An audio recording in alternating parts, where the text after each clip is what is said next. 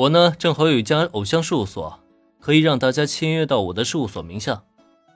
我这儿不同于其他事务所那些苛刻的合同条件，在我这里呢，大家的合约可以一年一签。我会在合约上写明，确保大家以学业为主的优先条件。同样呢，也会按月给大家发放固定的工资，其余的奖金啊另算。最关键的是，我这里没有违约金，也就是说可以随时无条件退出。相信这样一份合约摆出去，你们的父母应该不会反对了。是的。手头有一家偶像事务所的林恩，又怎么可能让青音部的女孩们迁到其他的事务所旗下呢？虽然他本没打算这么快就把这件事情说出来，但奈何话说到这里，索性也就直接坦诚不公了。那么，也就在林恩说完这份合约之后，像事务所，林恩前辈，你竟然还有一家偶像事务所？不得不说，精英部的女孩们是真的懵了，尤其是平泽唯和田井中绿这俩妹子，前者已经彻底的变成了蚊香眼，后者呢，则是激动的一把扑到了林恩面前。啊，林恩前辈，你也太厉害了！你的偶像事务所叫什么呀？旗下又有哪些偶像？能跟我说说吗？在田井中律的想象中。能开偶像事务所的，那绝对是大佬中的大佬了。而且关键的是啊，她其实呢也是会崇拜明星偶像的小女生啊。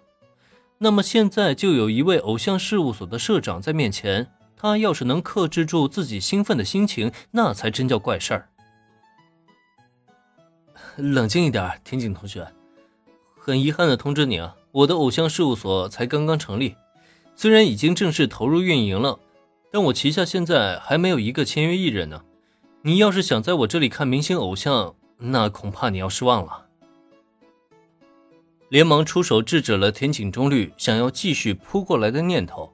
林恩很快又做出了说明，没办法，他的偶像事务所什么都不缺，可恰恰就是缺少偶像。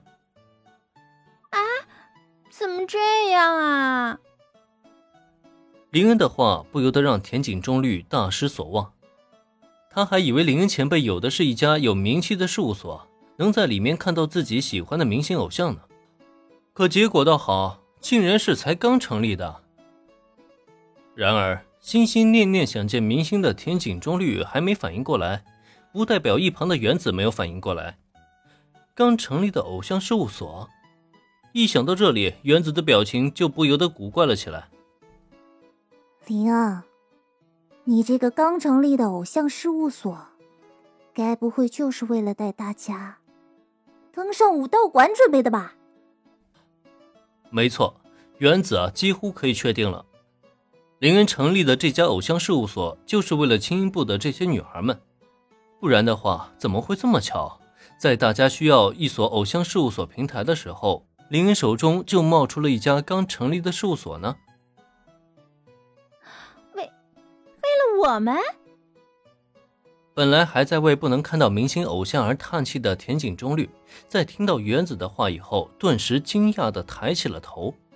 不仅是他，秋山林，还有平泽唯，甚至就连秦吹大小姐，她都不由得震惊的捂住了嘴巴。